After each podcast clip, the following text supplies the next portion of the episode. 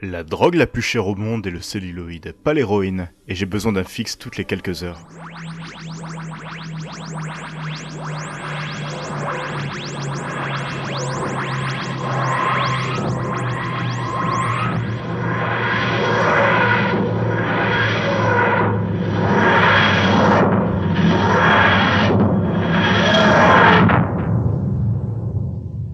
Hello, my big chickens. You're listening to Prison Radio. My name is Joel and this is Bundeport. Bref, euh, né le 18 décembre 1946 à Cincinnati dans l'Ohio, il est issu de la deuxième génération du Nouvel Hollywood dans les années 70. Il réalise le premier blockbuster de l'histoire du cinéma en 1975. Il est le fondateur de la société de production Amblin et cofondateur du studio DreamWorks SKG. Surnommé le roi du divertissement, il est souvent cité comme le meilleur représentant de l'industrie cinématographique hollywoodienne dont il a promu, sur le plan mondial, l'efficacité technique, la science du grand spectacle et le pouvoir illusionniste. L'ensemble de son œuvre présente un style à la fois personnel et accessible avec des thèmes récurrents. Je parle bien évidemment de Steven Spielberg.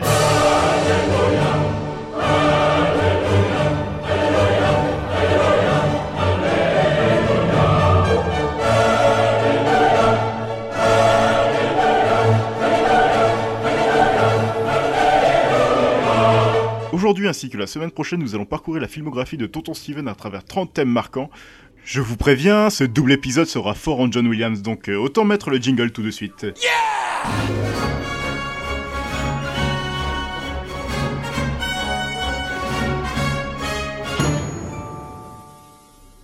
Et nous allons tout de suite commencer par le thème principal de Duel composé par Billy Goldenberg, ce film où Dennis Weaver est poursuivi sur une route déserte par un camion infernal, adapté d'un texte de Richard Matheson paru dans un numéro de Playboy que Steven Spielberg lit régulièrement pour les nouvelles, évidemment.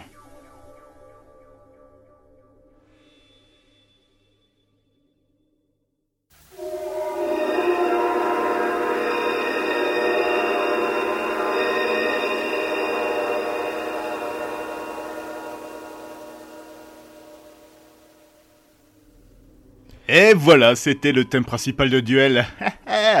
Sugarland Express. Lou est une femme un peu perdue. Un jour, elle décide d'entreprendre la reconstruction de sa famille, dont tous les membres sont dispersés. Son mari Clovis est en prison et son fils en famille d'accueil. Elle force donc Clovis à s'échapper de la prison, puis l'évasion pratiquement réussie, le couple s'en va retrouver leur fils. Mais en chemin, ils prennent un policier en otage et se retrouvent alors poursuivis par un improbable déploiement des forces de l'ordre de journalistes à travers tout le Texas. Euh, comment dire, euh, ce film, je ne l'ai pas vu.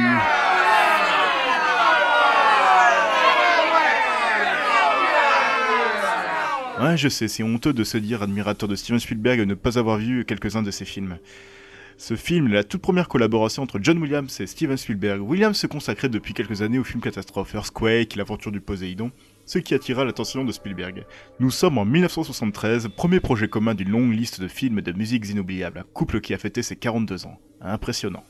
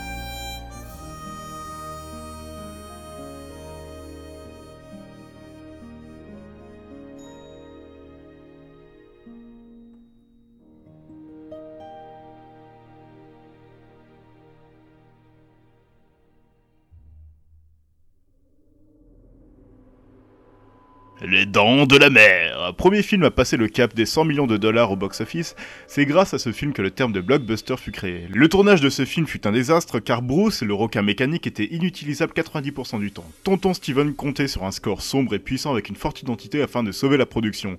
John Williams lui présenta au piano un thème avec deux notes et Spielberg crut à une blague. Mais quand ce thème fut interprété par l'orchestre complet, ils furent tous les deux surpris. Tout de suite, le thème qui changea la musique de film à tout jamais.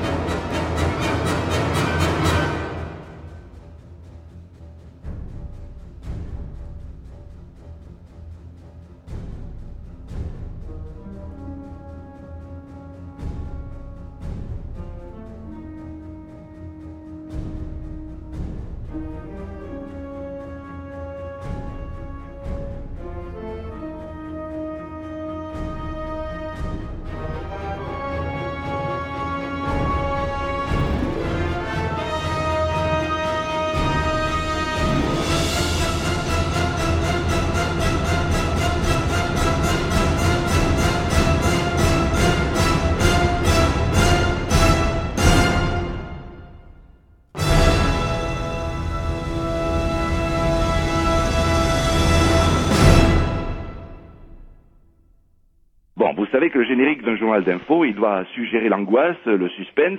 Alors vous cherchez une musique de film qui fait peur. Par exemple, Les Dents de la Mer, c'est une bonne idée. Euh, elle a été composée par John Williams en 75. Personne n'ira penser que vous êtes allé chercher votre inspiration de ce côté-là. Alors, dans la bande originale, il y a une mélodie qui est récurrente. Euh, sachez la repérer. Écoutez bien.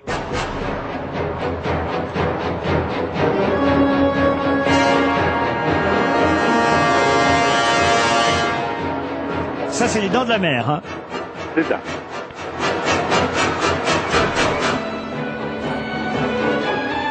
Voilà la mélodie.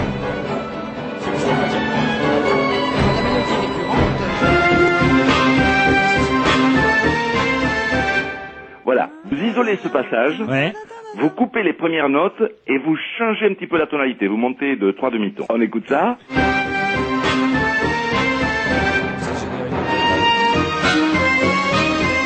Voilà, ça c'est toujours les dents de la mer. Maintenant on va faire plus angoissant, il faut ralentir toute la phrase, on maintient le rythme avec des contrebasses et des violoncelles, on ponctue avec des timbales, ça donne ça.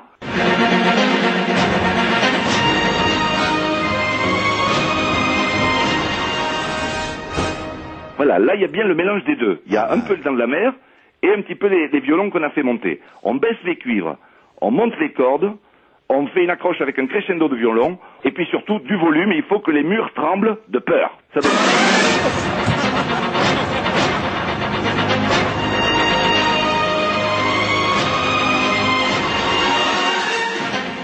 got all these toys to play with. I think of I think of Keaton a lot, I, and and a little bit of W. C. Fields, who has these odd relationships with objects that seem to play tricks on him because of sometimes outside forces or a kind of combination of personal forces and outside forces. Are you at all interested in making the kind of film that's about a couple of people and their personalities and their interrelationships, a little bit more like Truffaut, and that kind of film where the people are take um, greater importance?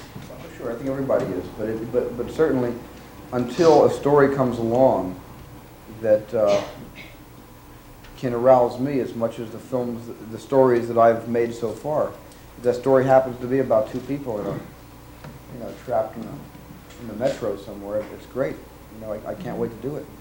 But so far, nothing really has come across my desk, desk or come into my head from outer space. There's, you know, influenced me to make what I think is easy to call a close personal film about people instead of people vis-a-vis their, their you know, uh, environment or their mechanized environment. In, in fact, I think most of my films, Sugarland Express certainly is a people movie first, before it's anything else. I'm going to say Uh, but but but when you you know it, it's funny because you know I'm asked that question quite often, and I still haven't found the proper answer. I think the, the the best answer will be in a year or five years or ten years when I make that film. The, the question won't be asked anymore because of the film that's made. But I'm I'm you know certainly it, it hasn't escaped me that I'm very interested in making a movie that deals with uh, you know the human comedy. Rencontre du troisième type, film SF qui a eu la malchance de sortir la même année que Star Wars, mais il restera malgré tout dans les mémoires. Contemplatif et parfois terrifiant, l'histoire de Spielberg combine peur de l'enlèvement alien et l'incertitude de communiquer avec des espèces bien plus supérieures. Alors que le suspense domine la première moitié de l'histoire, la rencontre avec les aliens à la fin est un succès grâce à une communication faite de lumière, couleurs et musique. Spielberg avait besoin d'un court motif musical qu'il pourrait utiliser durant toute la production du film. John Williams avait le thème de Pinocchio When You Wish Upon a Star en tête, qui finira durant les dernières minutes du score. Bien que Williams était capable de composer un motif de 7-8 notes, Spielberg voulait absolument une limite de 5. Williams composa une centaine de combinaisons et aucun des deux ne furent satisfaits. Par frustration, Spielberg finit par en choisir un qui deviendra le thème mémorable connu aujourd'hui.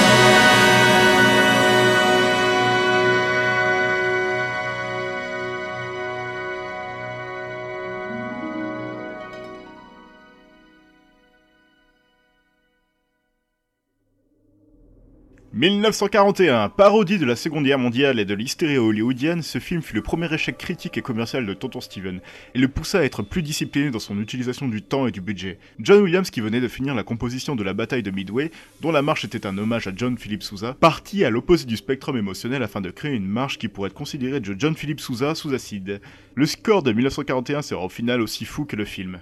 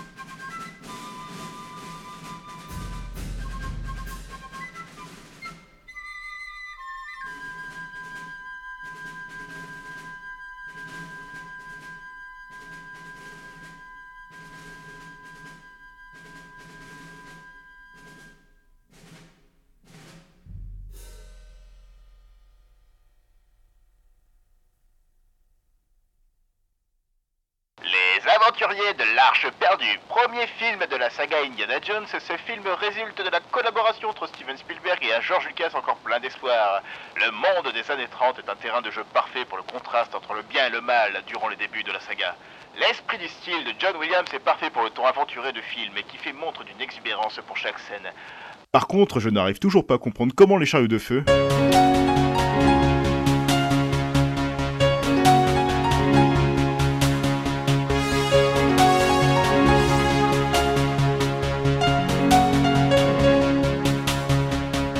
gagna l'Oscar du meilleur score au lieu de...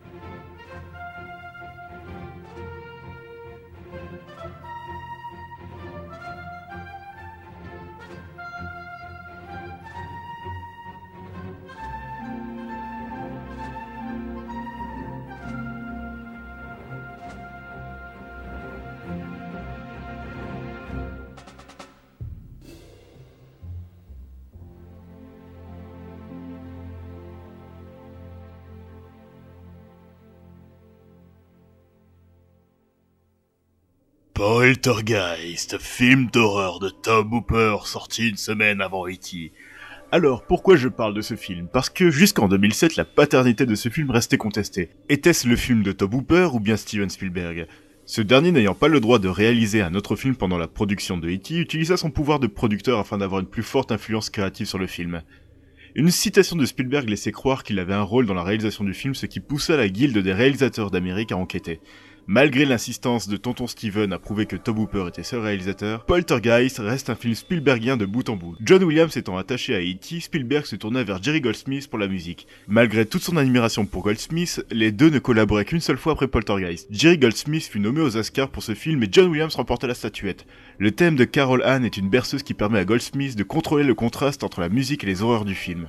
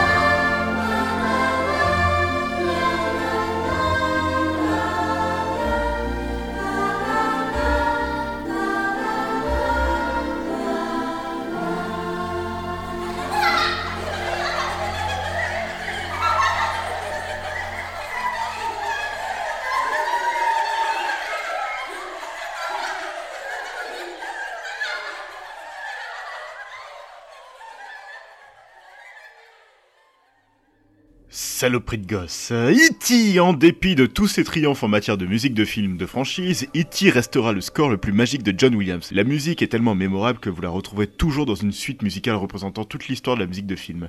Le thème de l'envol est l'âme et le cœur du film. Tout de suite, le générique de fin qui condense en 4 minutes toute la musique du film. Je me suis pas mal répété là quand même.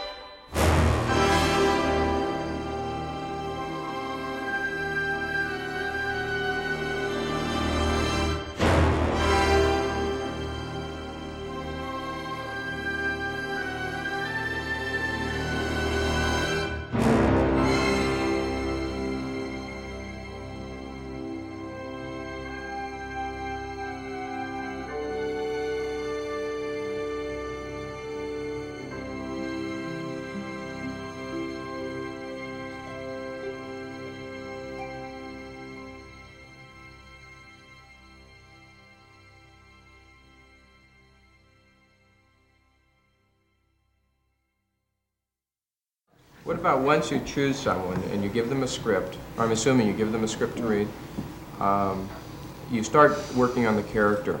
How much do you demand that they play the character that you've thought of, or how much do you accept from them as the character as they see it? Well, so far, I've, you know, I've, I've worked on three movies now. Let's say the last two movies that had a very loose. The, the, the characters in the film were, were, were ill-defined in the scripts, and they came together during the actual shooting. Because on Jaws, Richard pretty much designed his own character of Matt Hooper. That wasn't in the book, and that wasn't in the first couple screenplays. And when Richard had a good idea, if it conformed to my overview of the whole movie, I said, "Great, that's a great idea. We'll, we'll use it." And and I pretty much, you know, sapped from Richard. Richard I said, I want Richard Dreyfuss to play Matt Hooper. I don't want you playing a dilettante. I, I want the dilettante in you. And that's why I cast Rick. I kind of typecast Rick for the part of the ichthyologist. and it was the same thing with Roy Scheider. I had seen Roy in The French Connection, and I met him at a party at Andrea Eastman's house, and I was sitting here talking to him saying, I can't find this leading man, you know.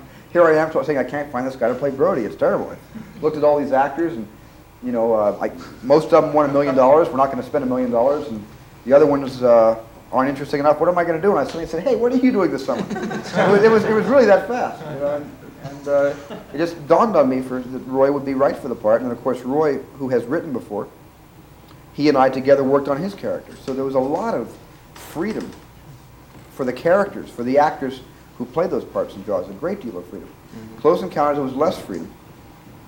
And Sugarland, there was very little freedom, except with Goldie, because Goldie's character was so off the wall that we, was, she was going off in a hundred different directions. And I, I, worked very hard to get Goldie to be one person, not, not several. But uh, it, it depends on the story.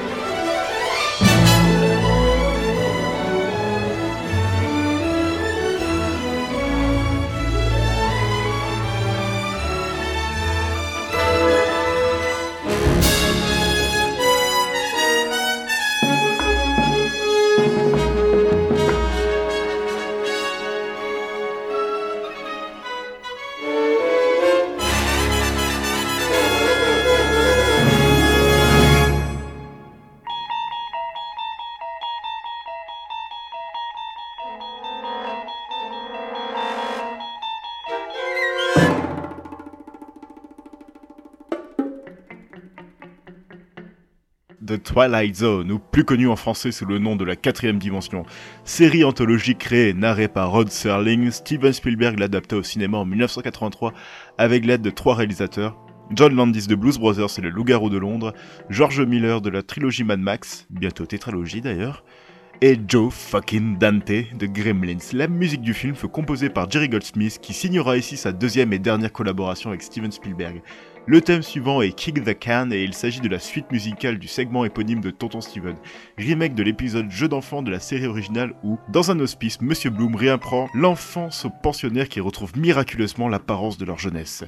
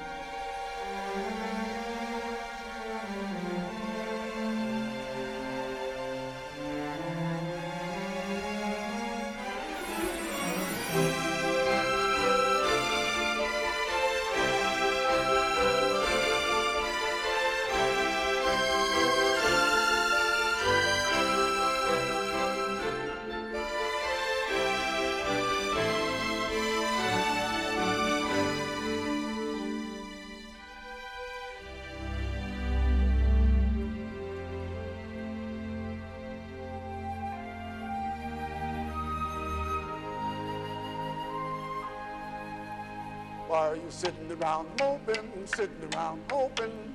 Just listen to me. I'm sure that you will agree. Age means nothing cause it's beautifully now. I do do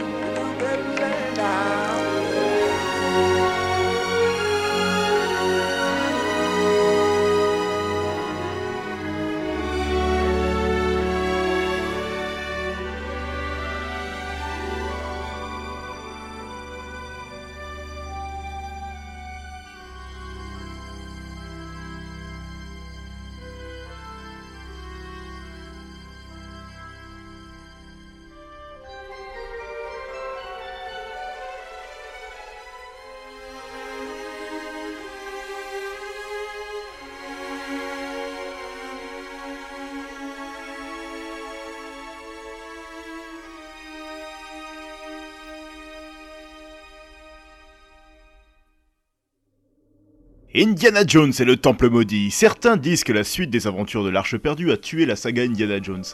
Afin d'éviter de refaire le même film, Lucas et Spielberg partirent dans une direction complètement opposée.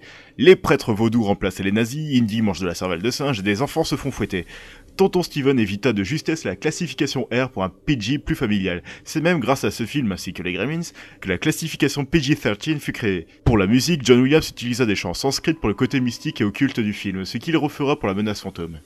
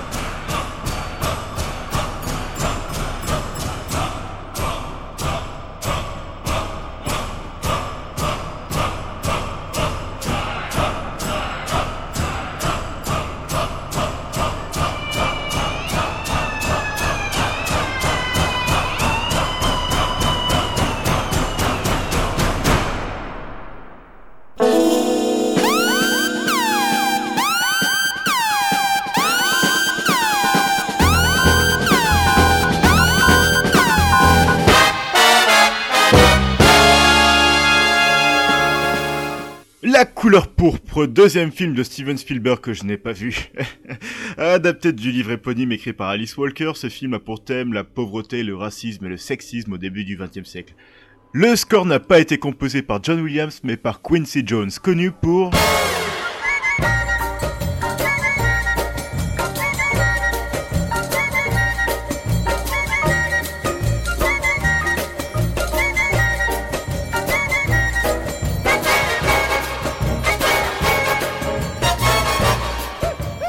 Tout de suite, le thème principal de la couleur pourpre.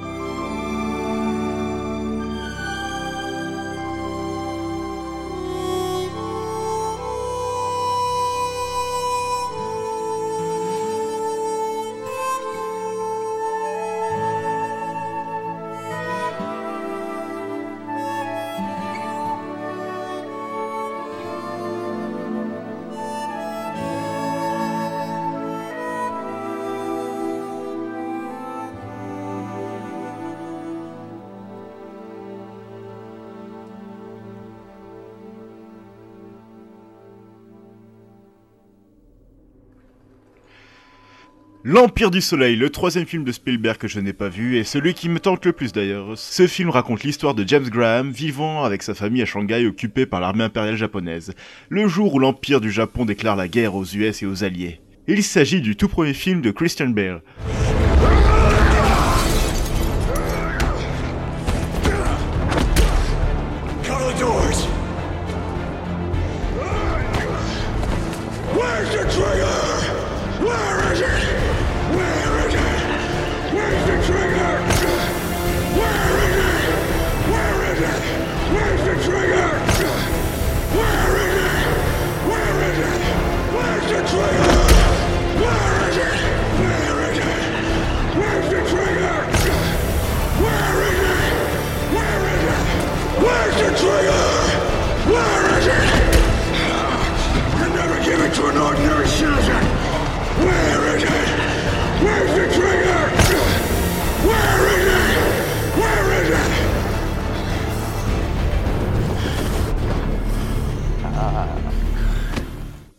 John Williams voulait avoir la perspective de l'esprit de l'enfant, d'où l'utilisation de musique classique et traditionnelle. Tout de suite, Cadillac of the Skies.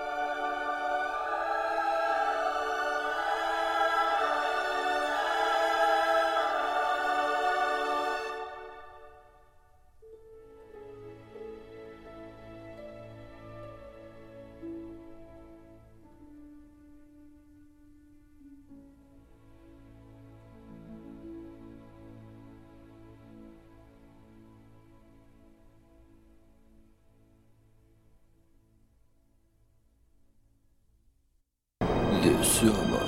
Christian Bale. Christian Bale. Christian Bale. In Christian Bale. Christian Bale. In Christian Bale.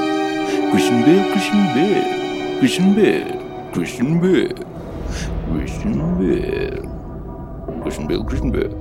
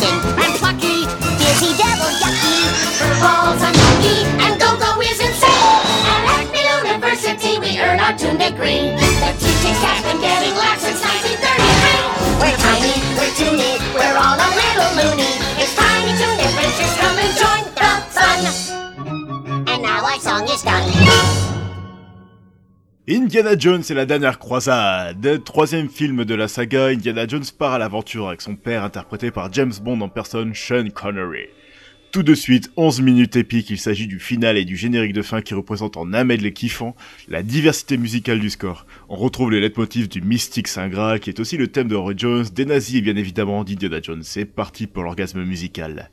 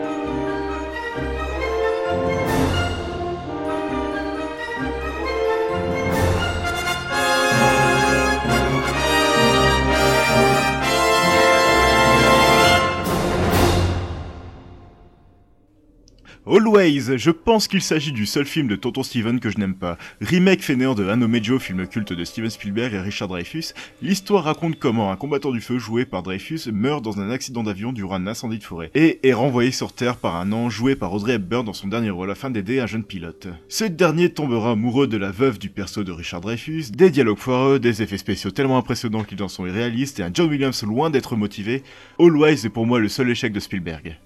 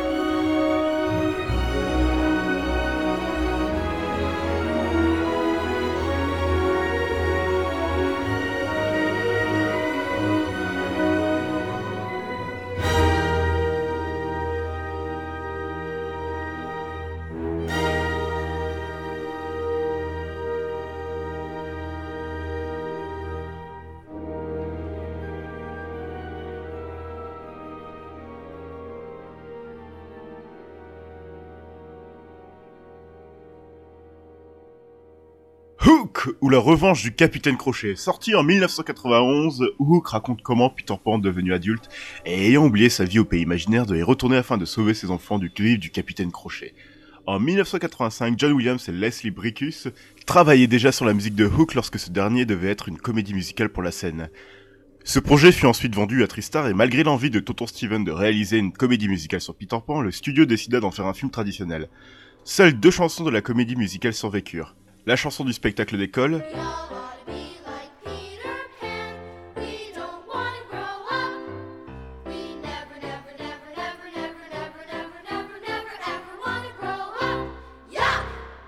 et la chanson de la fille de Peter Pan qui sera nommée aux Oscars.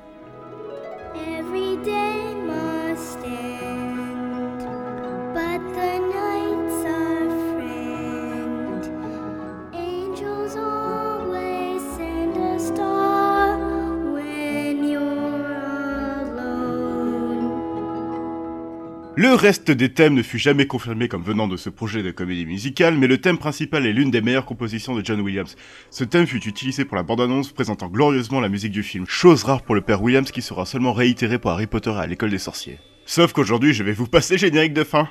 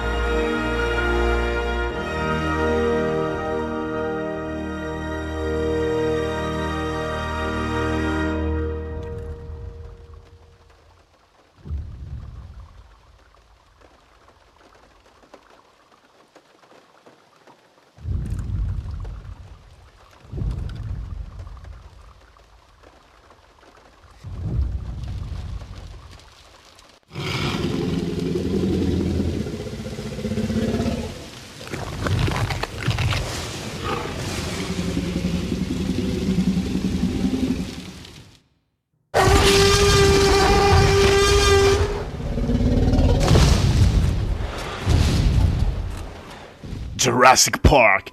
Pour Steven Spielberg et pour le cinéma en général, il y a eu un avant et après Jurassic Park, et merveilleux aventure, horreur et regard puéril.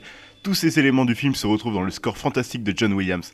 Avec deux thèmes principaux, le premier épique que l'on entend pour la toute première fois durant l'arrivée en hélicoptère sur l'île, le second plus solennel pour la scène finale suggère une tristesse pour les vies perdues sur l'île et le retour à une existence normale. Bienvenue à Jurassic Park.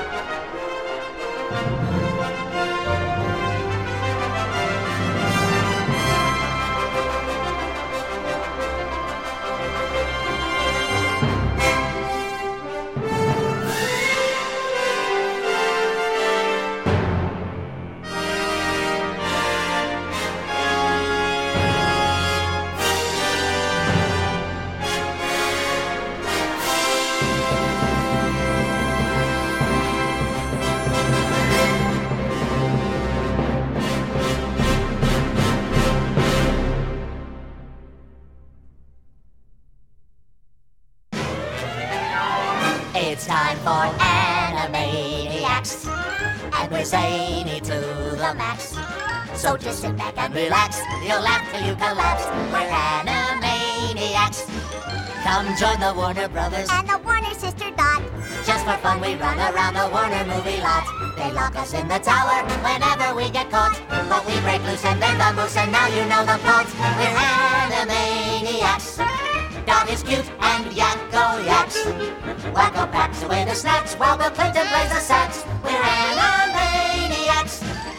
Meet Pinky and the brain who want to rule the universe. Put feathers flock together, Slappy whacks them with her purse. Buttons chases Mindy while Rita sings a verse. The writers flip, we have no script, why bother to rehearse? We're Animaniacs. We have pay or play contracts.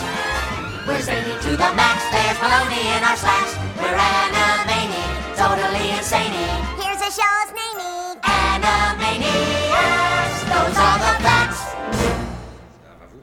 Tu peux oui. Il faut que tu partes, désolé. Oui C'est Liam Neeson. Entre J'ai bossé avec lui. D'accord, mais il faut que tu te casses. Désolé, les gars. Ah, je vais juste. Là, voilà. Bonjour. Salut. Salut. C'est Warwick qui s'en allait. Salut, on se connaît, on a déjà bossé ensemble sur la menace fantôme. Ah ouais On avait une scène tous les deux coupée au montage, mais tu te souviens? Ok. Euh, merci de me recevoir. De rien. Je suis ici parce que j'aimerais. J'aimerais me recycler dans le comique. au ciné Faire une comédie, quoi. Non, sur scène. Un one-man show ou bien toutes sortes de spectacles comiques. Wow. Je. Je suis un mec drôle, pas vrai? Je. Je suis drôle, hein? Ouais. Super drôle. Voici plusieurs choses sur lesquelles je voudrais qu'on travaille.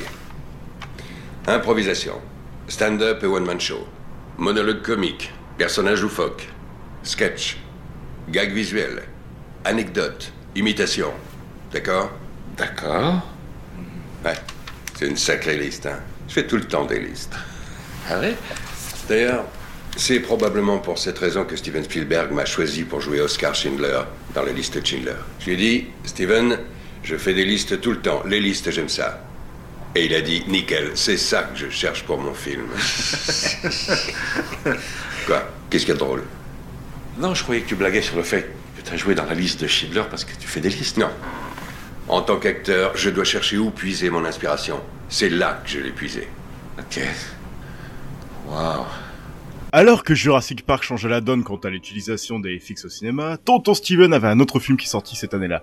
Un film tellement personnel au sujet tellement fort qu'il refusa son salaire de réalisateur et demanda à ce que l'argent soit donné à une association caritative en rapport avec son sujet.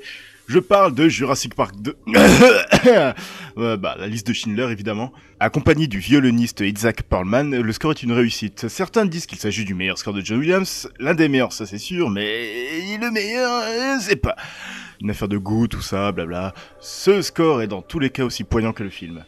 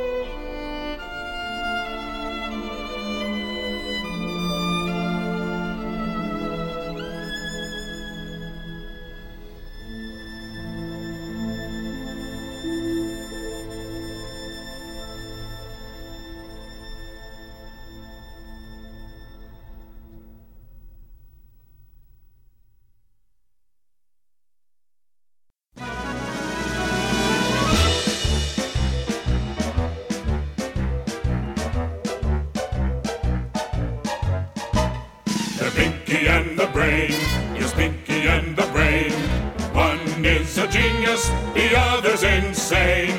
They're laboratory mice, their genes have been spliced. They're dinky, they're pinky, and the brain, brain, brain, brain, brain, brain, brain, brain, brain. Before each night is done, their plan will be unfurled by the dawning of the sun. They'll take over the world.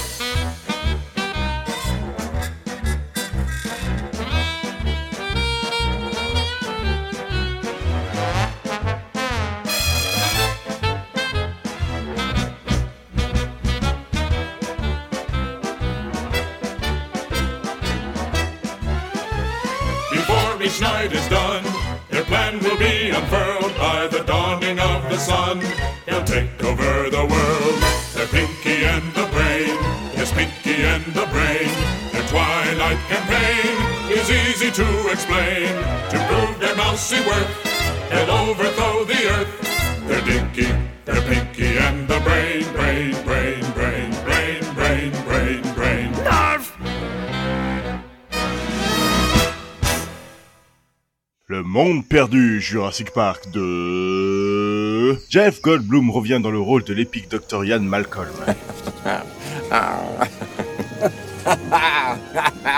Très largement inspiré par King Kong, le monde perdu va dans l'action pure et dure à l'opposé de la fantaisie et de l'aventure du premier. À l'image du film, la musique est brutale et est la plus violente des compositions de John Williams. La seconde île est traitée par Williams avec une identité complètement différente de la première présentée dans Jurassic Park. Ayla Sorna a donc une toute nouvelle thématique, une texture différente de Ayla Nublar. Tout de suite, The Raptors Appear.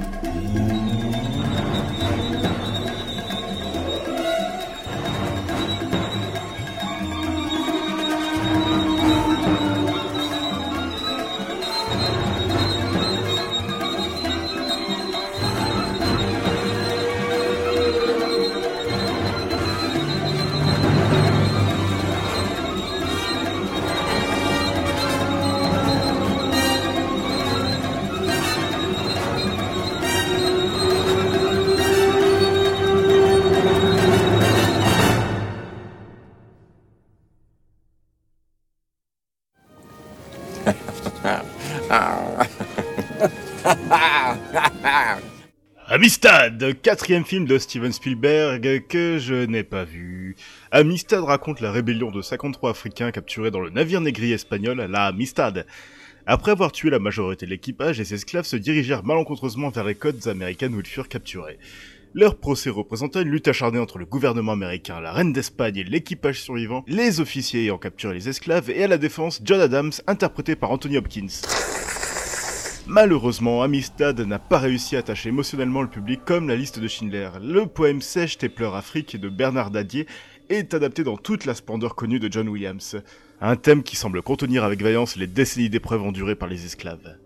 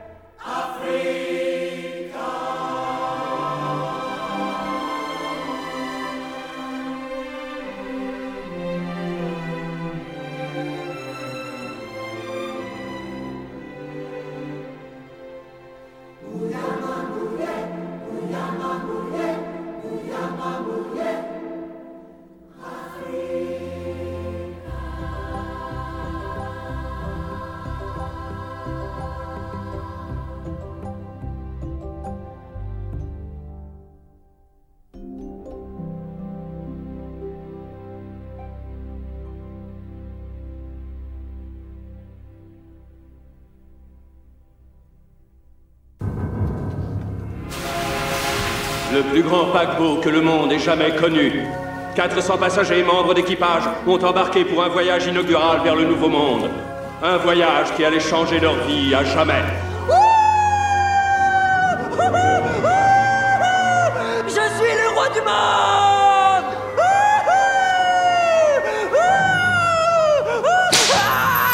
Amistad 2.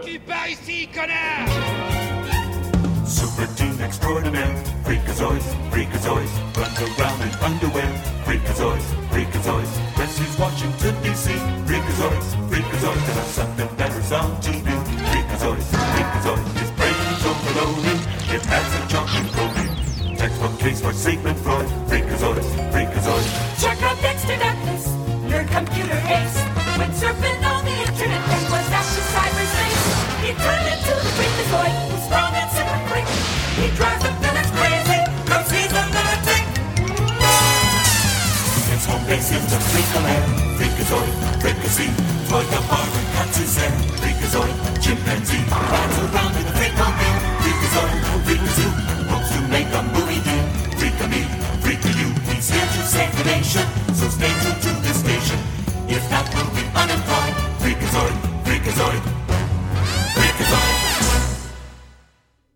faut sauver le soldat Ryan, deuxième film de Spielberg des années 90 qui représente la Seconde Guerre mondiale.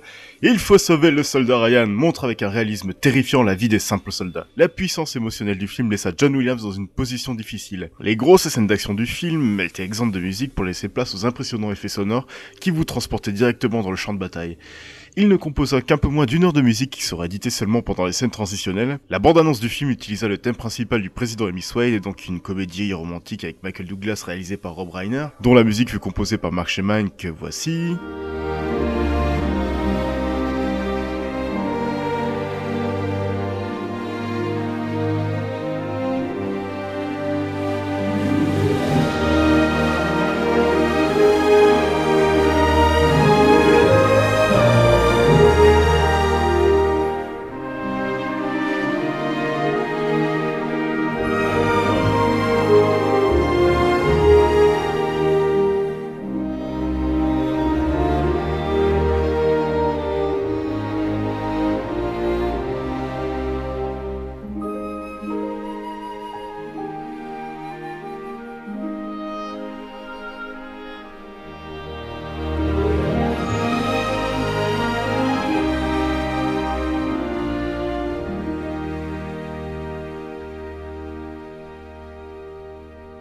Cette musique est à l'opposé de l'approche tout en retenue prise par Williams pour le film de Tonton Steven. Bref, tout de suite, Hymn to the Fallen de la BO de Il faut sauver le soldat Ryan.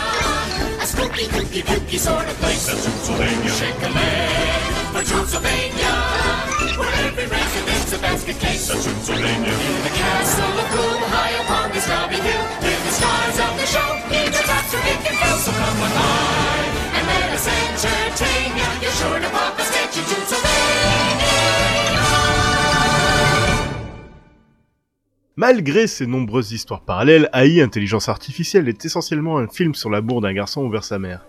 Entre l'histoire originale de Brian Aldiss datant de 1969 et le film de Spielberg sorti en 2001, Stanley Kubrick travaillait sur l'adaptation. Après plusieurs tentatives ratées, Kubrick suspendit le projet dans les années 80 en attendant une avancée technique des effets spéciaux. Vint alors Jurassic Park.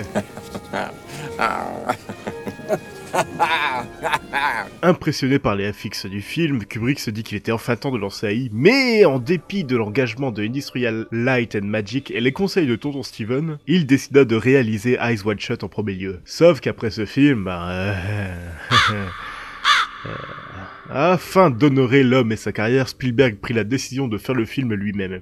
Le plus grand problème de AI, la bataille constante entre la froideur de Kubrick à propos de la relation homme et robot, et l'éternel optimisme de Tonton Steven. Le film reste selon moi à la fois beau et terrifiant. Le challenge de John Williams était de composer une musique qui satisferait les visions de Kubrick et Spielberg. Il avait déjà écrit des scores représentant la face sombre de l'humanité, mais jamais pour un film où aucun des personnages humains n'a le droit à sa rédemption. Sa musique est un mélange entre optimisme et brutalité mécanique. Bref, tout de suite, Abandon in the Woods.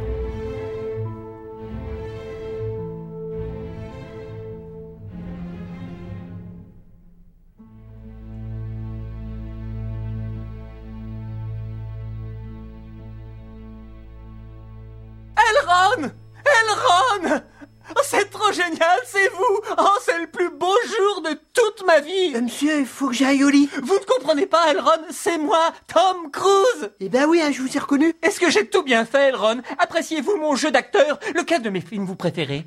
Ben, je veux dire, vous êtes... Vous êtes pas aussi bon que Leonardo DiCaprio, mais vous êtes pas un chier. Quoi? Mais c'est vrai. Vous êtes pas Gene Hackman ou le mec qui a joué dans Napoléon Dynamite, mais vous êtes bien.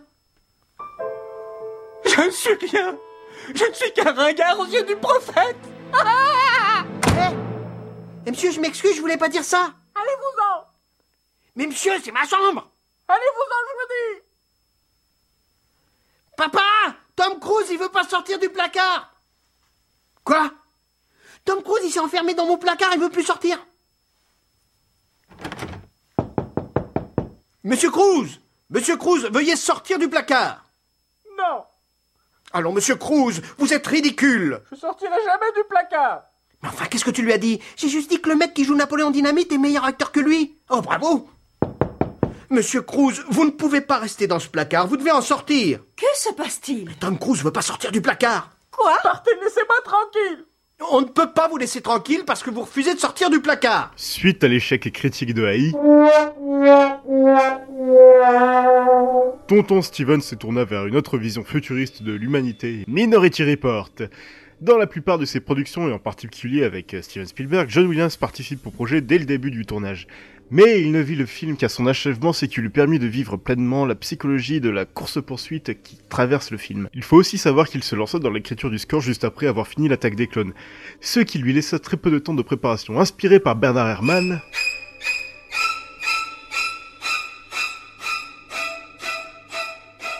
Williams décida de ne pas se concentrer sur la partie SF du film et délivra un score proche du film noir. Par exemple, les scènes d'Agatha Lively contiennent une chanteuse, mais les scènes sentimentales que Williams considérait comme inhabituelles pour le genre, bref, ces scènes menèrent à des thèmes apaisants pour Lara et Sean, respectivement l'ex-femme et le fils de Anderton joué par Tom Cruise. Le thème de Sean est d'ailleurs décrit comme le seul du film comme étant un John Williams instantanément reconnaissable, blablabla.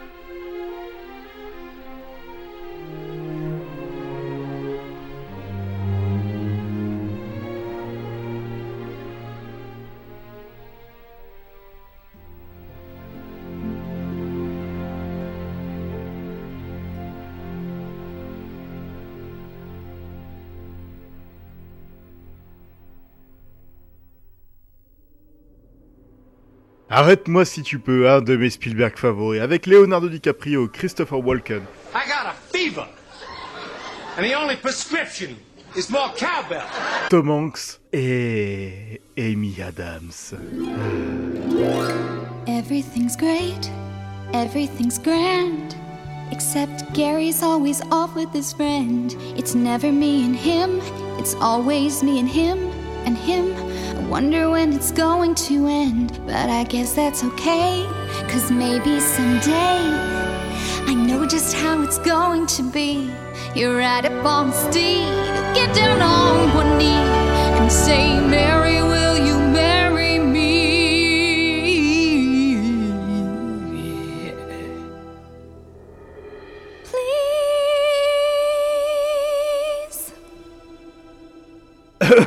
Please. Désolé, je viens de me rappeler que je suis tombé amoureux d'elle quand j'ai vu ce film pour la toute première fois. Bref, euh, biopic sur la vie de Frank Abagnale Jr., le plus grand faussaire des États-Unis des années 60. Pour ce film, John Williams revint à ses sources, le jazz. Tout de suite, le thème principal de Catch Me If You Can, suivi de près par Hans Orsavella, du John Turner Williams Quartet, le petit groupe de jazz mené par John Williams à ses débuts. J'avais envie de vous faire découvrir la musique d'un Williams âgé de 25 ans.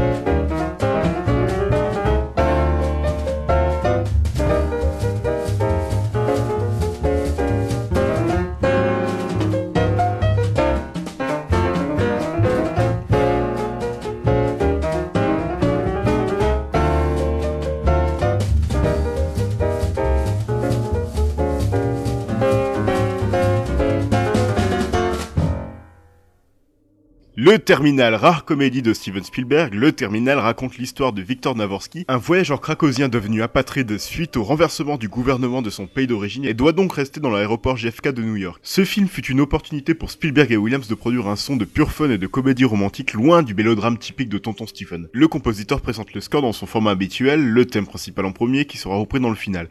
Dès les premières notes, Williams montre que ce score sera très léger avec un cœur aventureux. Le thème de Navorsky sera présent tout au long du score et servira d'objectif à travers lequel il concentrera son travail.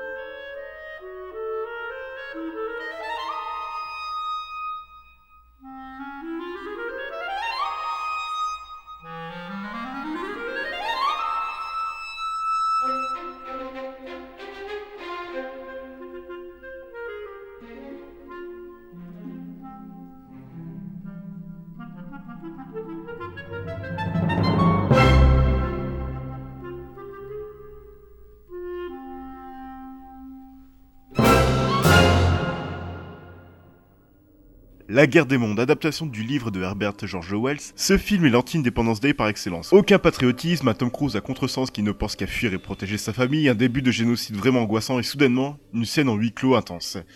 Williams commençait à composer la musique du film seulement un mois après ce qui devait être alors son dernier voyage dans l'univers Star Wars. Star Wars, yeah! Star Wars!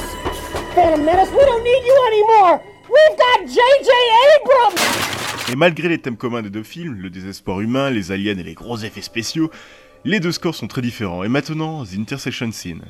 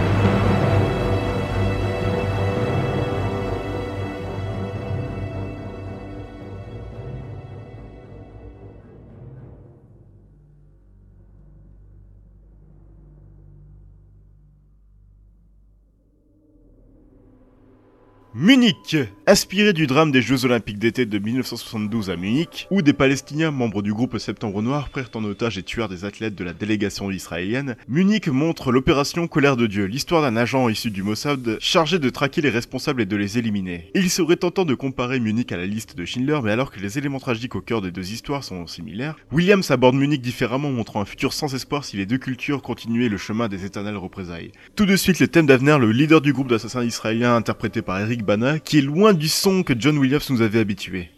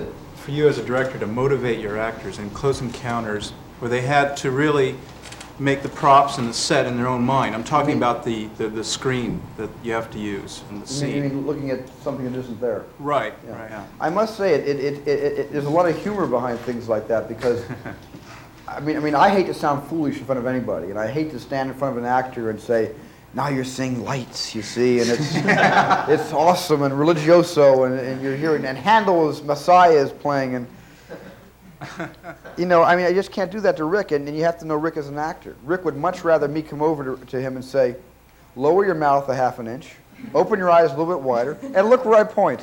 You know, and shut up, kid, like that. I mean, Richard loves that kind of direction. He does. I would never do that to Melinda Dillon. Never. I would never go over to Melinda and say, look there and open your mouth a half an inch and keep your eyes wide.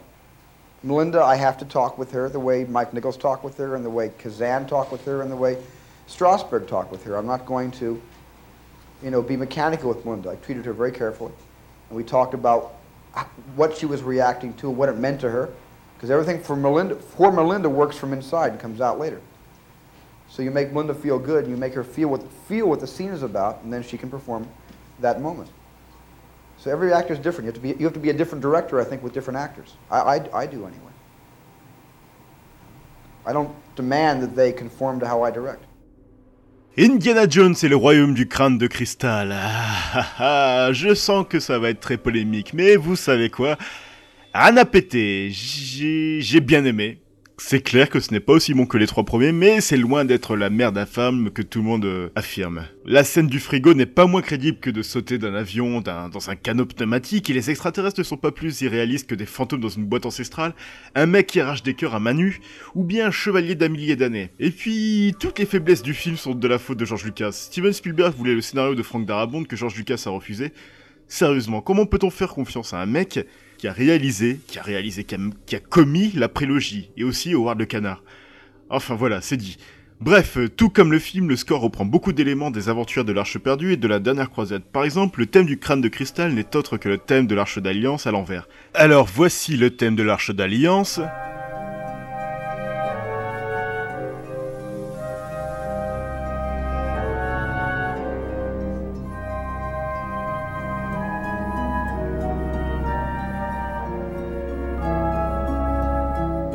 On va le passer à l'envers.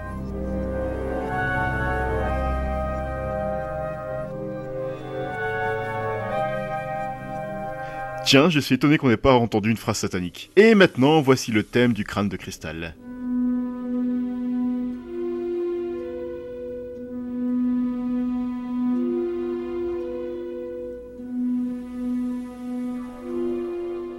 Bon, un peu quand même, hein. Un des nouveaux thèmes est celui du docteur-colonel Irina Spalko interprété par Kate Blanchett. Ce thème est encore plus présent dans le film que celui du crâne. C'est pour cela que je vous le diffuse maintenant.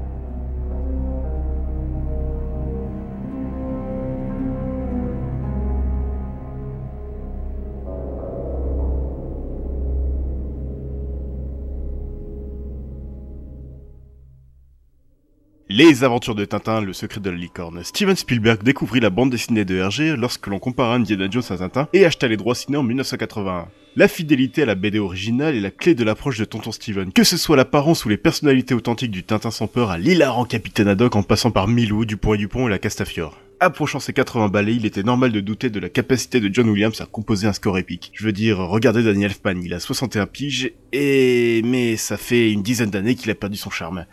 Évidemment, quand on est le dieu de la musique de film, on surprend toujours. Le score de Tintin est une véritable bouffée de fraîcheur. Tout de suite, The Adventure Continues, le thème final du film qui reprend le leitmotiv très capé épais de l'ancêtre du capitaine Haddock.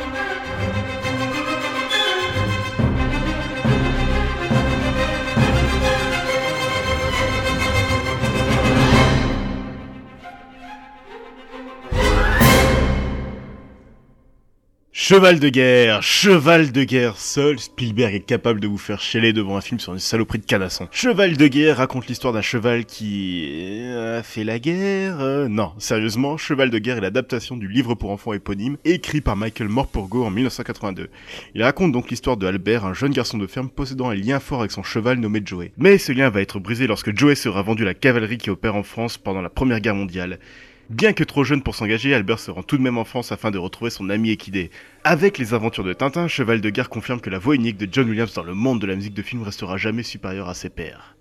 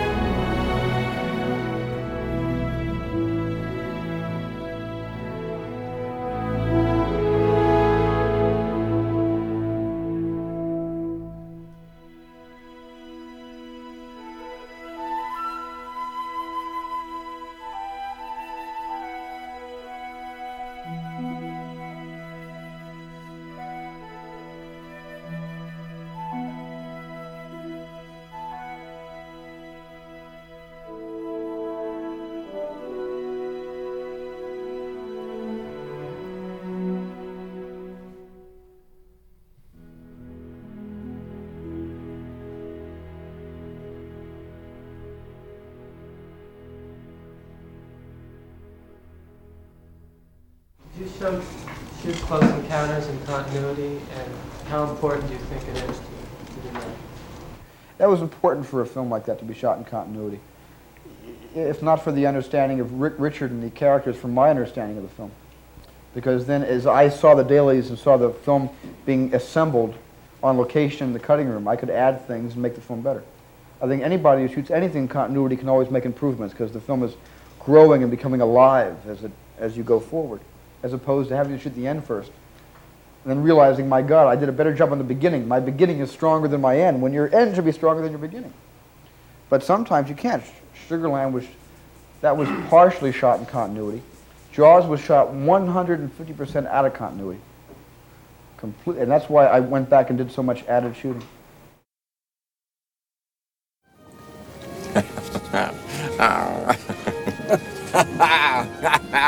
Entrant dans sa huitième décennie, John Williams continue de composer à la main, créant son papier devant son piano, rejetant toute technologie moderne et parvient toujours à pomper une musique de qualité supérieure. Lincoln est sa 26e collaboration avec Tonton Steven. Tout comme les deux précédents films de Spielberg, Lincoln ne semble être un bonus dans les dernières années de la longue relation entre le réalisateur et son compositeur fétiche. Alors que Lincoln ne possède pas l'hyperactivité de Tintin ou le plaisant et dramatique de Cheval de guerre, il reste néanmoins une réussite. Les deux compères cherchèrent à utiliser la musique comme un accompagnement de la performance de Daniel Day-Lewis. Des six thèmes majeurs du film, le plus important est le suivant, The People's House. A house divided against itself would be better than this. Abraham Lincoln, you bring your space chair right back here.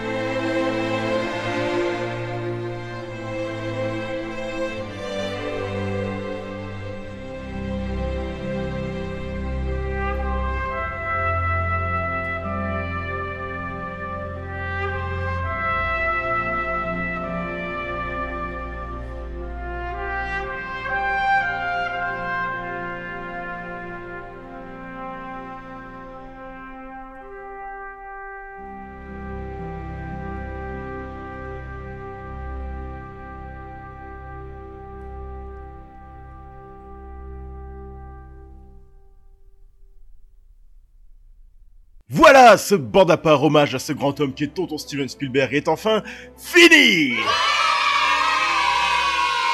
J'espère que cette émission pleine de nostalgie vous a plu, en tout cas replonger dans l'univers de Spielberg m'a donné envie de tout revoir. Ah là là, qu'est-ce que je l'aime cet homme. On jette un petit coup d'œil à sa filmographie pour voir ses prochains projets, alors qu'est-ce qu'on a? Un thriller, Bridge of Spies avec Tom Hanks, un retour dans un monde enfantin plein de fantaisie avec une adaptation d'un Roald Dahl, The BFG, et It's What I Do, la vie d'amour et de guerre d'une photographe avec Jennifer Lawrence. Hype N'hésitez pas à réagir sur Facebook, Twitter, tout ça, vous tapez Prison Radio dans la barre de recherche et là, vous vous démerdez. Et si vous voulez que je m'attaque à la filmographie d'un autre réalisateur, vous pouvez me retrouver sur les réseaux sociaux avec euh, mon pseudo Gizmopedia sur Twitter et sur Sens Critique. J'attends vos avis, vos questions, vos réponses. Par contre, s'il vous plaît, pas de photos de pénis. C'était Joël sur Freezone Radio. Je vous retrouve jeudi prochain pour un bande à part euh, normal. Ouais, allez, un dernier mot du maître. Je ne rêve pas la nuit, je rêve le jour, je rêve tous les jours. Je gagne ma vie en rêvant. Allez, ciao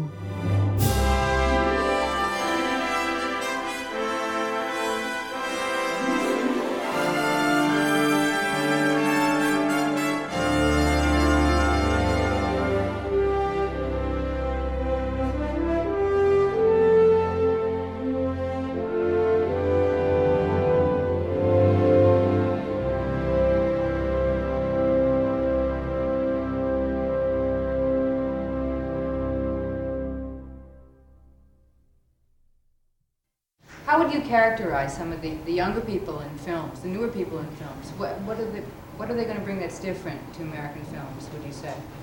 Well, I think they're not going to bring anything that's different to American films. but They're going to bring the audience back into the theater by making popular entertainment movies the way they used to be made every week. Remember when movies would change every Wednesday? Mm-hmm. None of this holdover stuff where a film would play for 18 weeks in one theater, but every Wednesday a new film would come in and they'd all be entertaining and you'd go to the movies constantly.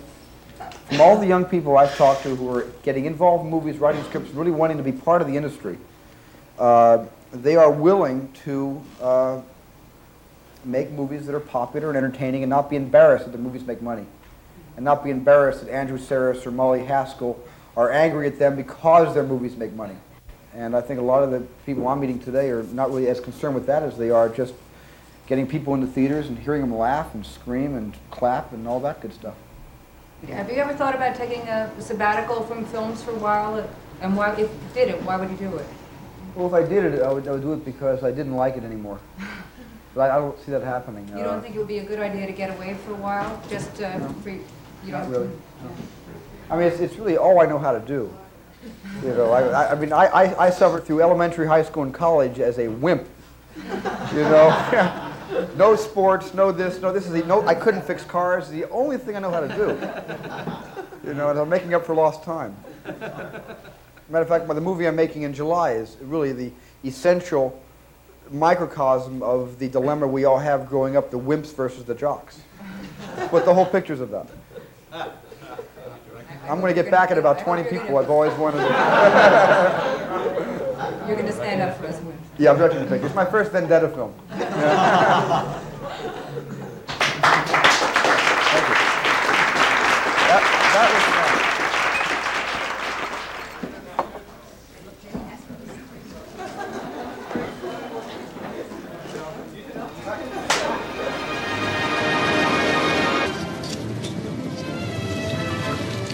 So you two um hmm, dig up dig up dinosaurs? Oh. Try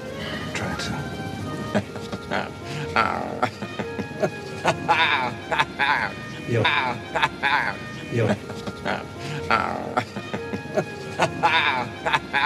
Yo. Yo.